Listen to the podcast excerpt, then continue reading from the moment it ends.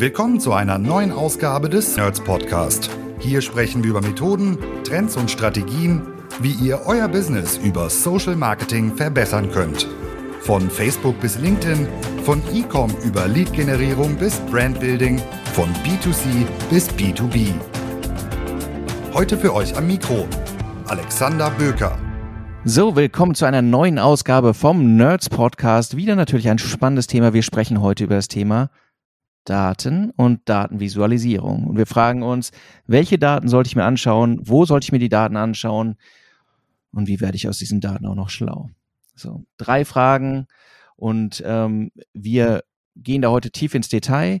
Und deswegen freue ich mich natürlich über kompetente Unterstützung. Bei mir ist die Nerds Data Queen Gianni. Hallo Gianni. Hallo Alexander, danke für die liebe Vorstellung. Ich freue mich sehr, da zu sein ähm, und über dieses Thema zu sprechen. Da das Thema Dashboards mir ja, wie du weißt, sehr am Herzen liegt, äh, unterhalte ich mich doch gerne mit dir darüber. Du sagst es schon, äh, wir, wir haben gesagt, wir sprechen heute über Visualisierung von, von Daten. Visualisierung von Daten bedeutet für uns jetzt in dem Termin heute, wir reden über Dashboards. Ne? Ähm, großes Wort kann ganz unterschiedlich ausfallen. Lass uns vorne anfangen lasst uns einmal sagen, warum brauche ich das überhaupt? Wir sprechen normalerweise über Performance-Marketing-Daten. Warum gucke ich denn dann nicht in die entsprechenden Anzeigenmanager? Warum brauche ich ein Dashboard? Also natürlich würde ich das erstmal nicht als als äh, Ausschluss sehen. Natürlich schaut man sich am Ende als Performance-Marketer beides an. Aber äh, warum wir uns das speziell in Dashboards angucken, ist, dass wir die Daten hier bereits aufbereitet haben. Das heißt, äh, im Anzeigenmanager kann man sich erstmal alles und nichts anschauen. Wenn man da reinschaut, ähm, kann man verschiedene Spalten zusammenfiltern. Man kann auf so viele Daten gucken, dass das manchmal tatsächlich überfordernd sein kann ähm, und man erstmal rausfiltern muss, was ist denn wirklich überhaupt für mich relevant und ein, ein Dashboard nimmt einem diese Arbeit bereits ab. Das heißt, was wir da gemacht haben, ist uns angeschaut, was wollen wir wirklich betrachten, welche Metriken sind für uns relevant und unseren Use Case, haben diese rausgefiltert und äh, dann visualisiert. Und das macht die Betrachtung des Ganzen wesentlich einfacher. Wie du schon sagst, ne, ist, ich meine, es zwingt einen ja auch nochmal äh, Dinge im Vorfeld zu machen weil in den Anzeigenmanagern habe ich ja, die bieten ja einfach alle Optionen, die möglich sind. Unaufbereiteter, wie du schon sagtest, unaufbereiteter, ungefilterter, ungefilterter Daten. Ne? Das hat ja auch einen Zweck, dass man das, äh, dass, dass man sich auf die Suche begeben kann für, wenn, wenn bestimmte Dinge passieren.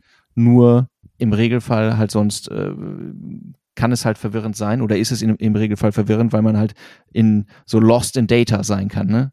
Das ist ja ein, häufiges Phänomen, auch wenn wir mit Kunden sprechen, das ist dann, aber dort haben wir das gesehen, aber dort haben wir das gesehen. Ne? Und es ist wie, wie im Laden mit zu vielen, mit zu vielen Produkten. Exakt. Man kann sich super, super viele Sachen angucken. Ich glaube, das ist auch ein, ein großes Commitment, ein Dashboard. Das heißt, man hat sich im Vorhinein Gedanken darüber gemacht, was ist für uns relevant, welche Ziele wollen wir erreichen, worauf schauen wir gemeinsam. Also es steht ja immer dieses große Wort Ziel so ein bisschen darüber, was sich dann ja letztendlich auch sehr operativ runterbrechen lässt in KPIs, die man äh, betrachten möchte, auf die man sich committen möchte und die man gemeinsam erreichen möchte und das zu visualisieren und im Vorfeld überhaupt sich darüber klar zu werden, ist in meinen Augen ein wichtiger Schritt im Performance Marketing, weil sonst läuft man halt erstmal los, ohne so richtig wissen, äh, zu wissen, wo man hinläuft. Und dabei kann ein Dashboard von vornherein ganz, ganz große Schritte im Erwartungsmanagement auf beiden Seiten abnehmen, äh, wenn man sich einmal darüber unterhalten hat. Du, du sagst es schon, die erste Frage ist ja eigentlich, oder die, die, die, die Frage, die über allem steht, welche Daten sind denn dann entscheidend, wenn ich sage, ich brauche nicht alle. Ne? Und das sind ja dann auch immer Diskussionen, die man führt, wo man sagt, okay, was soll da noch drauf? Und nach, nach meiner Erfahrung, bitte korrigiere mich, ist dann so, okay, wenn man, wenn man es zur Option stellt, was, was hättest du gerne, gerade bei, bei Menschen, die vielleicht nicht so tief im Thema sind, kommt immer viel, viel mehr bei raus, als wenn es am Ende ein Profi macht. Exakt. Äh, deswegen haben wir diese, diese Gespräche vorher und mir geht's auch immer darum zu schauen, leiten wir aus dieser Metrik am Ende wirklich was ab? Ähm, weil anschauen können wir uns erstmal alles. Wir können wirklich, das ist so dieses übliche Google Analytics Phänomen. Ähm, man kann so wahnsinnig viel damit betrachten, genauso wie im Werbeanzeigenmanager man so wahnsinnig viel auswerten und betrachten kann. Und man kann sich da sehr, sehr schnell drin verlieren. Und in meinen Augen sollte man sich nur die Metriken angucken, aus denen konkrete Handlungsempfehlungen folgen. Das heißt, wenn ich eine Metrik betrachte und ich merke, sie steigt oder sie sinkt, dann ist das nur dann sinnvoll, diese Feststellung überhaupt zu machen, wenn ich auf Grundlage dessen eine Entscheidung fälle. Das heißt, mir sagt, dass diese Metrik sinkt, dass ich etwas in meinem Verhalten ändern muss, etwas in meinen Kampagnen umstellen muss, äh, anders kommunizieren muss mit der Zielgruppe. Und nur wenn ich solche Schlüsse ziehen kann und sagen kann, alles klar, ähm, ich habe daraus etwas gelernt und was ich für die Zukunft anders machen möchte, ist das eine Metrik, die ich betrachten würde. Alles andere ist nice to know, aber wem hilft es am Ende, wenn man dann nie etwas daraus macht? Ja, ich, ich habe immer den Eindruck, dass man kann sich auch super hinter so einem, hinter einem Dashboard, das ganz viel anzeigt, verstecken. Wenn man dann äh, so, okay, aber der Wert sieht gut aus. So, und, äh, und da ist es nicht so gut, aber dafür sind wir da gestiegen. Und am Ende ähm, passiert nichts. Das, das stimmt und man muss vor allen Dingen auch, auch einfach ehrliche Metriken wählen. Wir, äh, uns begegnet das ja auch oft oder mir auch persönlich, ich mache das ja schon eine ganze Weile, das Thema, ähm, dass natürlich auch andere Agenturen Werte wählen oder ich will es jetzt gar nicht nur auf die Agenturen schieben oder auch die Kunden Werte betrachten, die erstmal schön aussehen und gut aussehen, die aber nicht die Werte sind, die eigentlich wirklich relevant und ehrlich sind. Wenn wir jetzt mal ein Beispiel nennen wollen, nur bei Meta, die, diese wahnsinnige Anzahl an Klickmetriken, die es da gibt. So, und wenn man jetzt mir alle Klicks angucke, die auf irgendeine Anzeige passiert sind, ist das natürlich erstmal eine super coole Zahl und der Cost per Klick sieht wahnsinnig gering aus. Ob das dann aber am Ende die ehrliche Betrachtung ist und das, was einem wirklich hilft, Schlüsse daraus zu ziehen, wie gut das ist, was man da tut, das steht halt auf einem anderen Blatt. Und das ehrlich zu hinterfragen und zu sagen, wir, wir gucken wirklich das an, was euch weiterhilft, ähm, ist, ein, ist ein wichtiger Schritt. Ja, ehrliche Metriken klingt gut. Auch wenn es ein bisschen klingt, als wäre der Rest gelogen. Aber es ist ja tatsächlich, in, in meinem Blick ist es immer die, die größte Arbeit beim Aufsetzen von einem Dashboard findet deutlich vorher statt. Eben genau bei, wenn man bei der ähm, bei der Konzeption. Ne? Letztlich ist es ja auch eine konzeptionelle Arbeit, die die ähm, zu tätigen ist. Was was muss man da im Vorfeld sich überlegen? Also genau, wir würden nie ein Dashboard einfach so aufsetzen für einen Kunden. Wir gehen immer aus unserer Sicht gesprochen zuerst in die Absprache und versuchen ähm, herauszufinden, was die gemeinsamen strategischen Ziele sind. Das mal als allererstes. Das heißt, wir besprechen, worauf wollt ihr hinaus, was äh, wollt ihr erreichen mit euren Kampagnen, wenn wir jetzt über Paid-Maßnahmen sprechen.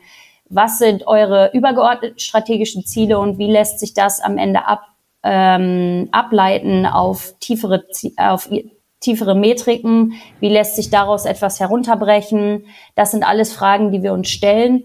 Und dann fragen wir natürlich auch noch, für wen das Dashboard am Ende relevant ist. Das heißt, wir haben eine andere Herangehensweise ob derjenige, der im Marketing seit acht Jahren sich mit diesen Metriken beschäftigt, das Ganze betrachtet, oder ob das eventuell auch noch für ähm, Vorgesetzte gelten soll, die auch mit einem schnellen Blick erfassen können sollen, was sich auf der ganzen Seite befindet, was ihnen da ähm, gezeigt wird. Das sind alles Sachen, die wir vorher klarstellen. Für wen ist das Ganze? Wer muss das Ganze verstehen können? Dementsprechend ist es anders aufgebaut und was wollen wir visualisieren? Was sind die Dinge, die wir gemeinsam herausfinden wollen? Und nur das stellen wir dann auch dar. Ähm, ja, das führt, führt direkt eigentlich zu so einer Kernfrage auch immer, ne? Was ist am Ende besser? Du hast es eben schon eigentlich beantwortet, komplex oder einfach. Ähm, Gerade auch, und das muss man ja auch sagen, wenn, wenn man sagt, die Zielgruppe ist eigentlich keine, die fachlich drin ist. Die stellt andere Fragen. Ne? Das, oder die hat andere Fragen an das, äh, äh, an das Thema. Im Wesentlichen, wie hilft mir das in meinem Business weiter? Und ähm, äh, der, der härteste Kampf ist vorher ausgefochten, wenn man sich überlegt, welche Metrik gibt die beste Aussage darüber, oder? Ja, genau. Das ist tatsächlich etwas, was auch äh, nicht immer hundertprozentig klar ist, was auch den Kunden nicht hundertprozentig klar ist und wo wir natürlich auch in die Beratung gehen müssen und erklären müssen, warum folgende Metrik besonders relevant sein kann. Auch das ist natürlich eine Transferleistung, die ein guter Marketingberater mitbringen muss, äh, direkt Beispiele dafür zu haben, warum man das betrachten sollte und nicht vielleicht eine ähnliche Metrik, die auf den ersten Blick erstmal eine ähnliche Aussagekraft zu haben scheint. Das ist auch der Grund, warum wir dann oftmals auch ähm, Filterfunktionen in Dashboards sehr ausführlich vorher besprechen. Das heißt, wir gucken welche Daten wir sozusagen vorweg schon rausnehmen, die gar nicht relevant sind, äh, wo wir mit Filtern arbeiten, die von Anfang an nur die Daten sichtbar machen, die überhaupt am Ende für die Aussage relevant sind. Das äh, hat man ja schon damals in der Uni gelernt. Meine klare Aussage dazu ist, einfach ist immer besser bei Datenvisualisierung und bei Datenbetrachtung. Wir müssen immer runterrechnen, wir müssen immer versuchen, es so einfach wie möglich darzustellen und können dann im Zweifel auch, wenn wir die Rohdaten haben, nochmal die ein oder andere Custom Metric da an der Stelle einfügen um einfach genau das auf den Punkt aussagen zu können, was wir. Du hast, du hast eben schon einen Punkt angesprochen, das Thema Ziele. Ich, du weißt nicht, ich bin ja auch großer Freund davon, dass man, dass man sagt, hier, ähm, lass uns die Ziele mitvisualisieren. Also nicht nur, wo stehen wir, was ja oft der Fall ist, dass das Dashboard einfach nur sozusagen eine Statusbetrachtung ist. Ne? Wie hoch ist der, wie hoch ist der Wasserstand? Aber wir glauben ja alle, umso wichtiger ist es, wir, wir machen das ja nicht, um zu sehen, oh, acht Meter, sondern wie hoch soll es denn sein? Ne? Das ist genau. das. Da gibt es bei verschiedenen Tools natürlich unterschiedliche Möglichkeiten, das darzustellen. Etwas, worüber wir jetzt noch gar nicht gesprochen haben, ist, worüber visualisiert man am Ende, welches Tool nutzt man. Da gibt es natürlich dann auch ein bisschen Toolbeschränkungen an der Stelle. Aber ähm, ich würde da immer empfehlen, mit einem Tool zu arbeiten, was genau dieses Ziel gleichzeitig mit dem Fortschritt visualisiert. Das heißt, wir sehen nicht nur genau, wie du gerade sagst, wie hoch sind wir jetzt schon, sondern wie hoch wollen wir denn? Ähm, und das dann im Vergleich. Und da gibt's natürlich schöne Graphen und Visualisierungsmöglichkeiten, um darzustellen, teilweise auch als, als sich füllenden Balken, sage ich mal, wo man sehen kann, wie weit sind wir denn noch von dem entfernt, wo wir hinwollen. Manche Tools bieten sogar Hochrechnungsmöglichkeiten, dass wenn man sieht, wir befinden uns jetzt aktuell in dem und dem Budgetspend, wir sind so und so schnell mit unserem Ziel und dann rechnet das Tool automatisch hoch, ähm, wenn wir genauso weitermachen, wie wir jetzt gerade bisher alles äh, ausgesteuert haben, wo landen wir dann am Ende in Bezug auf unser Gesamtziel? Und das sind halt sehr, sehr wertvolle Informationen, gerade wenn man klare, klare Zielstellungen hat in einem Unternehmen. Und du sagst es auch, es ist, man, man muss ja auch, die Ziele sind ja auch vorher womöglich gegeben, ne? Und da könnte man auch sagen, ja gut, wir kennen ja unsere Ziele, das können wir ja im Kopf machen. Aber es macht halt die Visualisierung ändert schon viel, weil es halt den permanenten Fokus darauf richtet, okay, sind wir on track? Ne? Man, man, wir, wir sprechen jetzt drüber, wir, also wir sind jetzt ja gerade nur auf der Audiospur, aber man, man darf einfach nicht unterschätzen, was es bedeutet, wenn man eben nicht einfach ähm, äh, nur sieht, wie sind die Werte, sondern im Verhältnis sieht, reicht es? Absolut. Sind wir gerade gut genug? Absolut. Ich meine, genau, es ist ein bisschen interessant, einen Podcast zu machen über ein visuelles Produkt, weil natürlich sprechen wir über das, was man sehen müsste, um ja. diese Begeisterung zu, zu fühlen, die ich ja auch habe, wenn ich über dieses Thema rede. Aber genau das, was du sagst, das macht was mit der Psyche. Es ist ein Riesenunterschied. Ich glaube, jeder Mensch kann nachvollziehen, dass man, wenn man erstmal losläuft, ich meine, es gibt auch nicht für mich nachvollziehbar, aber es gibt auch Menschen, die laufen um des Laufen wegens. Ähm, aber ich bin ja dann doch jemand, der, wenn man dann die Ziellinie vor der Nase hat, irgendwie noch mal schneller laufen kann. Und genau das ist ja das, was Zielvisualisierung macht. Das heißt, wir sehen praktisch die Ziellinie und können abschätzen, wie schnell wir da hinkommen und wie nahe wir dem Ganzen sind. Und ich glaube, das ist einfach in der Natur des Menschen dann äh, Motivation zu verspüren, ähm, aber auch neben der Motivation einfach ein, ein ruhiges Gefühl zu haben und zu wissen, wie nah komme ich dem, was ich mir vorgenommen habe. Und neben dem, auch neben dem Effekt einmal, dass es mich immer fokussiert, um das auch mal zu sagen, ne, macht es auch äh, tatsächlich, ändert es etwas an den Antworten. Was meine ich damit? Wir, wir, wir haben ja eben gesagt, ähm, dass das Dashboard beantwortet bestimmte Fragen und soll eigentlich alles soll actionable sein. Also wir sollten nur Dinge abbilden, ähm, die eine Frage, die wir uns laufend stellen, beantwortet aber es macht halt äh, die der die Entfernung zum Ziel kann halt auch die Action stark beeinflussen. Wenn ich wenn ich fünf wenn mir fünf Prozent fehlen, reichen irgendwie kleine Tweaks, um am Ende zum Ziel zu kommen. Wenn ich 40 Prozent wahrscheinlich, wenn du hast es gerade gesagt, ist ja auch eine geile Möglichkeit, in der Projektion drunter liege, dann reicht es nicht, kleine Dinge zu optimieren. Dann muss ich halt andere Maßnahmen daraus ableiten. Ne? Das macht halt schon Exakt. viel aus. Das ist das, was ich ja, genau das, was ich eben mehrfach versucht habe zu sagen, dass ähm, die Maßnahmen, die wir ergreifen, ganz stark davon abhängen, was wir da sehen. Und genau wie du sagst, wenn äh, mal ganz, ganz operativ übersetzt, wenn ich sehe, mir fehlen noch fünf Prozent, dann schmeiße ich vielleicht noch mal ein, zwei weitere Creatives in die Kampagne, weil ich weiß, das gibt noch mal diesen letzten, letzten kleinen Schwung zur Zielerreichung Wenn ich sehe, ich bin irgendwie 40 Prozent davon entfernt, dann muss ich mir eventuell nochmal Gedanken machen um die Gesamtkommunikation. Warum funktioniert es nicht? Muss ich vielleicht mit einer anderen Zielgruppe sprechen? Rede ich mit der richtigen Zielgruppe, aber nutze die falschen Impulse, die falschen Kommunikationswege an der Stelle?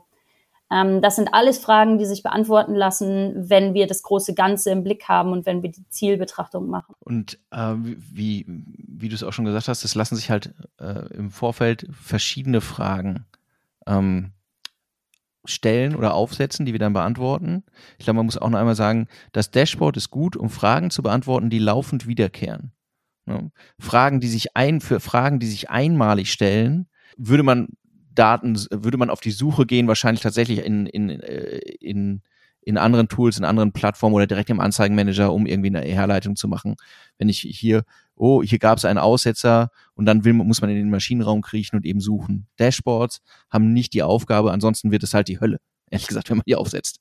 Ja, absolut. Das ist ein laufender Begleiter. Es ist das Instrument, um gerade in der Zusammenarbeit auch zwischen, zwischen Agentur und Kunden, aber auch, wenn man selber eins aufsetzt, immer etwas zu haben, auf das man sich beziehen kann und natürlich gerade diese Vergleichsmöglichkeit, also zu betrachten, wo stehe ich heute und wo stand ich im Vergleich dazu vor einem Monat, ist ja etwas, was Dashboards durch diese meist sehr, sehr einfach gegebene Möglichkeit, die Zeitfenster zu verändern, ähm, super möglich machen. Das ist praktisch die, der Kommunikationsweg, um zu entscheiden, was laufende Fragen angeht, genau wie du sagst. Wenn wir uns jetzt nochmal angucken, 2023, was hat sich verändert in der Welt und ähm, wenn wir ähm, auch im, im Performance-Marketing ähm, die die wenigsten Unternehmen sind nur auf einem Kanal unterwegs. Das heißt, wir sind ja auch oft äh, damit konfrontiert, dass es eben darum geht, hier wir äh, Unternehmen sind auf mehreren Marketingkanälen äh, aktiv. Auch das ist ja eine Aufgabe von Dashboard zu sagen, okay, ähm,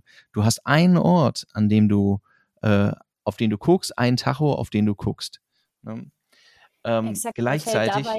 Achso, ja? sorry, ich wollte dazu noch eine, eine Anmerkung machen. Mir fällt dabei auch immer wieder auf, wie viele Fehler dabei auch gemacht werden. Ja. Gerade diese Multi-Channel-Betrachtung ist etwas, was natürlich an sehr vielen technischen Dingen hängt.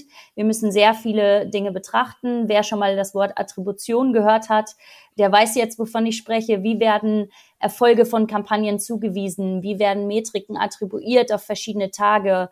Das sind alles Dinge, die die Plattformen jeweils unterschiedlich machen und die wir auf gar keinen Fall in dem Moment außer Betrachtung lassen dürfen, wenn wir eine Multi-Channel-Betrachtung machen.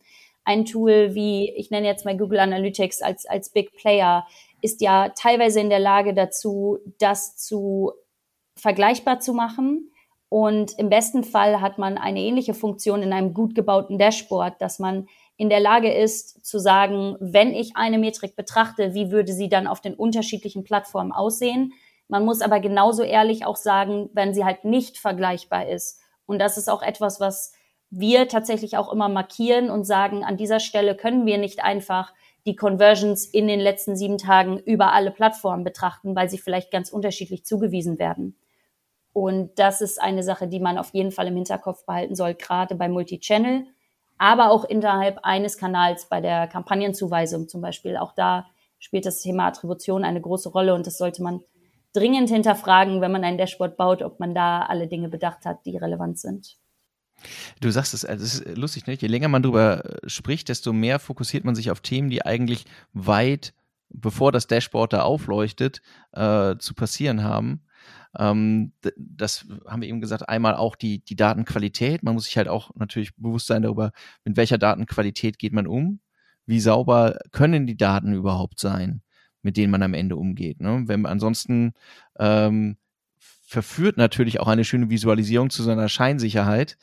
Aber, aber wenn das, was dargestellt wird, halt nicht sauber ist, ist es ein, ist es ein Problem. Das muss man, da muss man Absolut. sich einfach. Absolut. Ich, ich äh, denke bei diesem Beispiel immer nur wieder an diese, diese schöne Metrik Absprungrate, die es ja bei Universal Analytics mal gab, die mir, ich weiß nicht, in wie vielen Dashboards im Laufe meiner Jahre begegnet ist und die, glaube ich, bei 95 Prozent der Kunden, wo ich Dashboards gesehen habe, einfach falsch reported war, weil sie technisch gar nicht richtig aufgesetzt war. Und dann werden Schlüsse gezogen aus irgendwelchen Metriken, die im Grunde null Aussagekraft haben an der Stelle. Ja. Und das ist absolut eine Gefahr. Deswegen ja, absolut, die Daten, die ich da visualisiere, sollten natürlich abgeklärt und sichergestellt sein, dass sie überhaupt richtig reinkommen. Das ist äh, ganz, ganz klare Voraussetzung und etwas, was in meinen Augen im Performance Marketing die absolute Voraussetzung sein sollte. Und dann, äh, dann ist es eben genau der Punkt, ähm, die richtigen Fragen stellen. Ne?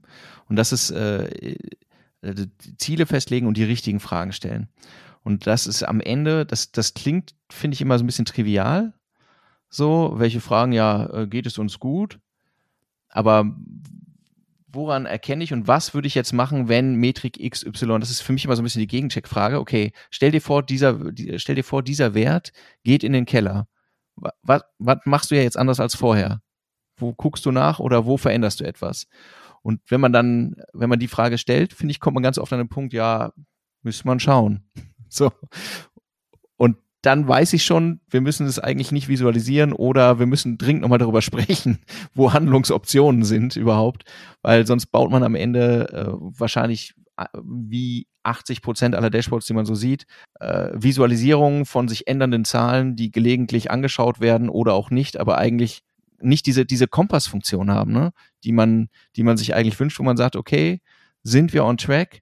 Fahren wir in die richtige Richtung, sind mit der richtigen Geschwindigkeit, werden, werden wir Amerika erreichen irgendwann.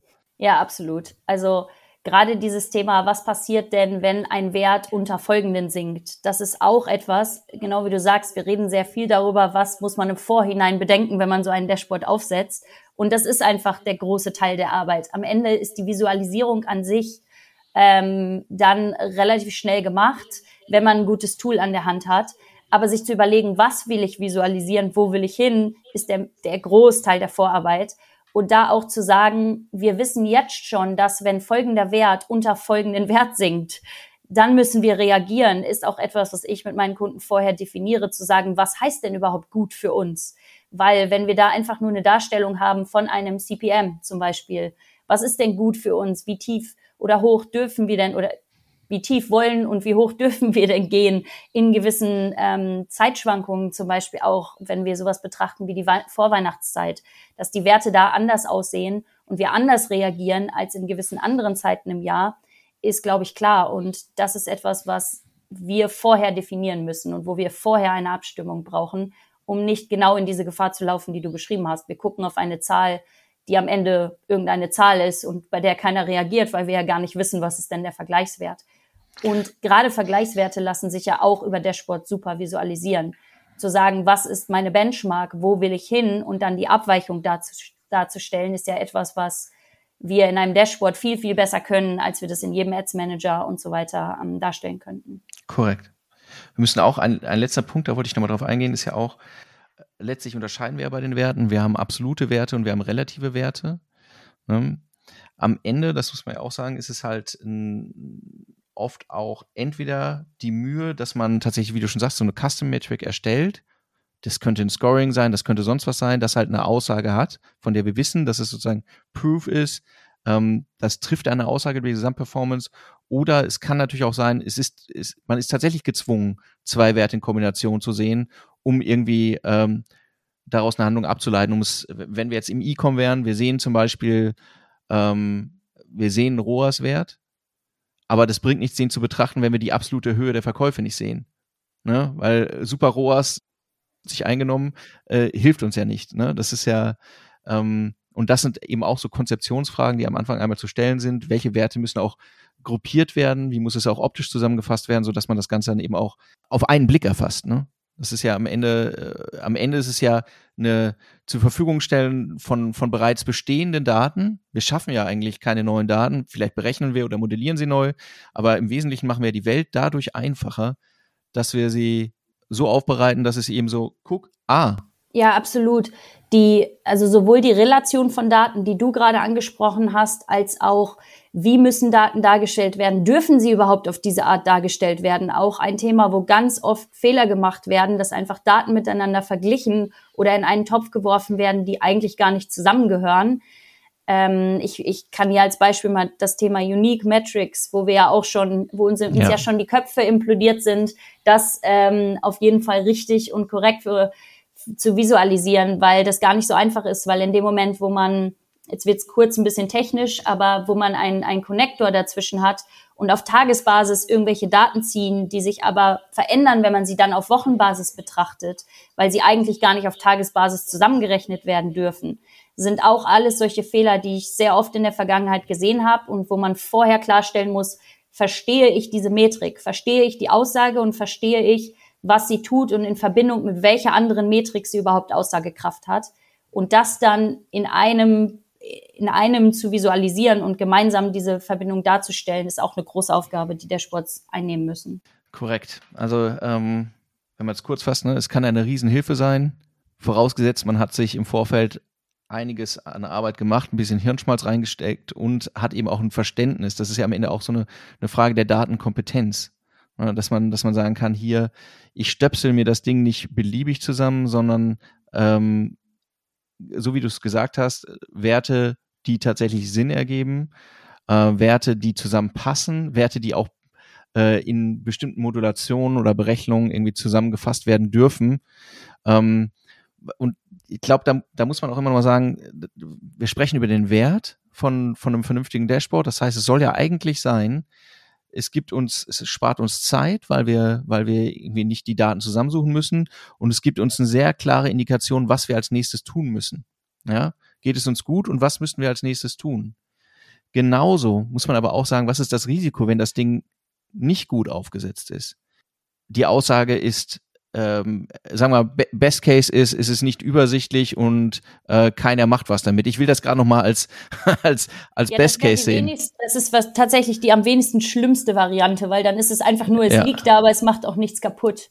Viel schlimmer ist ja, wenn es so aufbereitet ist, dass falsche Schlüsse daraus gezogen werden. Korrekt, genau wie ja. du gerade sagst, Metrikenkompetenz, weiß ich überhaupt, was die Aussage da ist und wenn ich mir äh, ich will jetzt nicht sagen, einbilde es zu wissen, aber wenn ich denke, ich weiß, was diese Metrik aussagt und diese Information ist falsch, dann kann ich im Zweifel Schlüsse daraus ziehen, die negativen Rückfluss auf den Algorithmus und auf meine Kampagnen haben.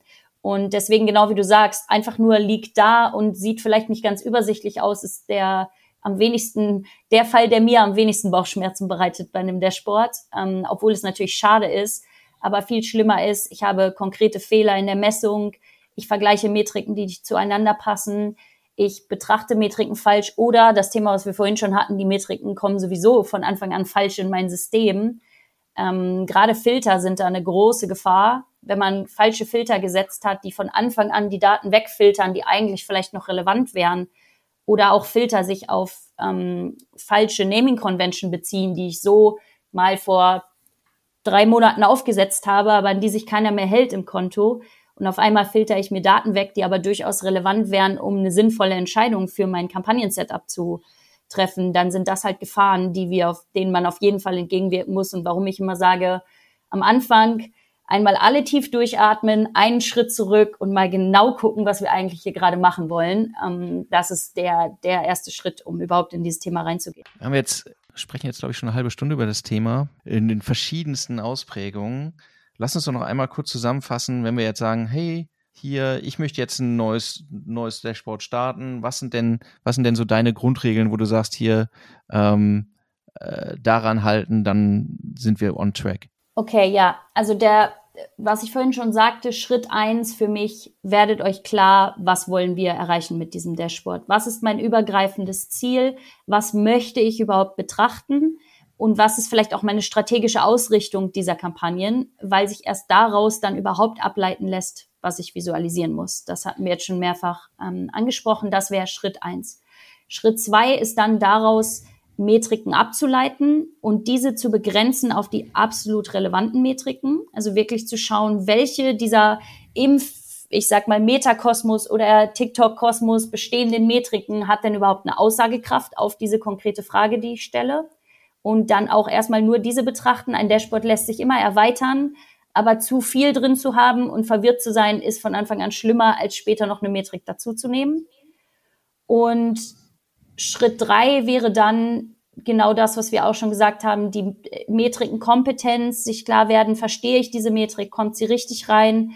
Ähm, wenn ich richtige Werte habe, verstehe ich, wie ich diese Werte darstellen muss und mit welcher anderen Metrik sie eventuell zusammenhängen. Und das wäre dann der Schritt, der überleitet zur konkreten Ausgestaltung des Dashboards und zu dem, wo ich tatsächlich das perfekte die perfekte Darstellungsweise. Ich meine, wir haben gar nicht geredet über, welche Arten von Graphen gibt es, ähm, welcher Graph ist überhaupt sinnvoll für welche Zielvisualisierung. Stelle ich ein Ziel in einer in einem Balken dar oder ähm, suche ich mir ein ein Flussdiagramm? Was habe ich vor? Was möchte ich darstellen? Ähm, und daraus lässt sich dann am Ende die Ableitung machen, welche genauen Punkte ich auf mein Dashboard tatsächlich platziere. Es ist doch viel Arbeit am Ende, ne?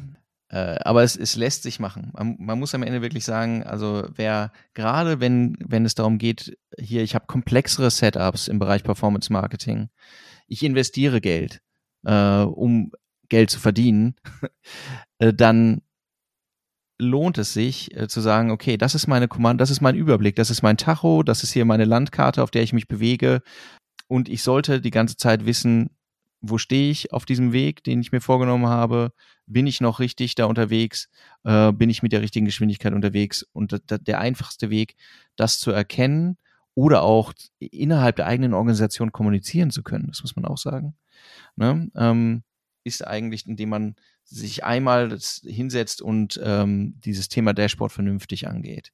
Exakt. Also das, ein Dashboard ist wirklich, ist auch manchmal ein bisschen gemein, weil es hinterfragt tatsächlich das große Ganze nochmal auf eine sehr runtergebrochene Art und Weise. Das heißt, um noch ein konkretes Beispiel am Ende zu nennen, wenn wir in einen E-Com-Case gehen und wir betrachten zum Beispiel den Markenaufbau und das ganze Branding-Thema mit einem getrennten Budgettopf von dem ganzen Performance-Thema und ihrem Ab Abverkauf-Thema am Ende, dann stellen wir das natürlich auch in unterschiedlichen Seiten dar in einem Dashboard. Das heißt, wir betrachten einmal absolute Branding-Maßnahmen und welche Metriken, wie stark erinnern sich die Leute eventuell an die Ad, ähm, was macht das Ganze, verankert das ganze Thema sich in den Köpfen der Menschen, ziehen aber an der Stelle keinen mit einem roten Strich ähm, drunter und fragen nach dem ROAS-Wert, sondern betrachten wirklich nach Branding-relevanten Metriken wohingegen wir dann später, wenn wir die äh, Performance-Kampagnen im Lower Funnel betrachten, halt einen ROAS-Strich drunter ziehen und sehr, sehr viel mehr auf Performance-Metriken achten. Und deswegen ist so ein bisschen die Frage, allein an der Stelle, wo man schon fragt, ist das Ganze ein großer Budgettopf oder splitten wir das Ganze in zwei unterschiedliche Themen? Um jetzt mal ein Beispiel genannt zu haben, hat halt erheblichen Einfluss darauf, wie wir das Ganze visualisieren. Und dementsprechend haben wir schon da bei dieser kleinen Entscheidung machen wir daraus zwei Seiten oder stellen wir das in einem, stellen wir diese gemeine große Frage zu fragen, habt ihr denn zwei Budgettöpfe oder betrachten wir das Ganze in einem, was ja schon entscheidenden Einfluss darauf hat, wie wir mit dem ganzen Thema Performance Marketing ab dem Moment umgehen. Das heißt, ja, ein Dashboard kann Dinge hinterfragen, die in meinen Augen hinterfragt gehören, über die man sich klar werden sollte und das nicht nur für das Dashboard, sondern für seine generelle Ausrichtung der ganzen Maßnahmen, die man auf diesem Kanal machen möchte und ist manchmal deswegen auch ein bisschen fies, weil man diesen Schritt zurück ein bisschen machen muss und dazu gezwungen wird. Gianni, wir könnten das noch sehr lange ähm, weiterführen, glaube ich. Ähm, auch, du hast es schon gesagt, es gibt noch die Themen, wie visualisieren wir am Ende eigentlich, also tatsächlich, de facto, wie sieht das aus? Ähm, was sich bestimmt super macht in einem Podcast. ähm, aber ähm, wenn jetzt jemand noch Fragen hat und sagt, hey, das Thema, ähm, äh, da stecke ich gerade drin, ich äh, mache mir gerade diese Überlegung oder ich habe noch, noch Nachfragen zu dem, was ihr gesagt habt, wie erreicht man dich denn, Gianni? Auf verschiedenen Wegen kann man mich erreichen. Ähm, auf LinkedIn bin ich sowieso immer ansprechbar. Wenn da noch Fragen bestehen, gerne, gerne bei mir melden. Auf unserer Homepage äh, haben wir auch weitere Informationen zu dem ganzen Thema, was Dashboards und so weiter angeht und generell Datenvisualisierung. Und ansonsten auch immer gerne eine E-Mail schreiben, kein Problem. Ich melde mich dann. Hervorragend. Dann ähm, spannendes Thema. Wahrscheinlich reden wir nicht zum letzten Mal darüber. Wenn ihr sagt, hey, mehr zu dem Thema, lasst es uns auch wissen. Wenn ihr sagt, hey, ich habe da spezifische Fragen, meldet euch direkt bei uns.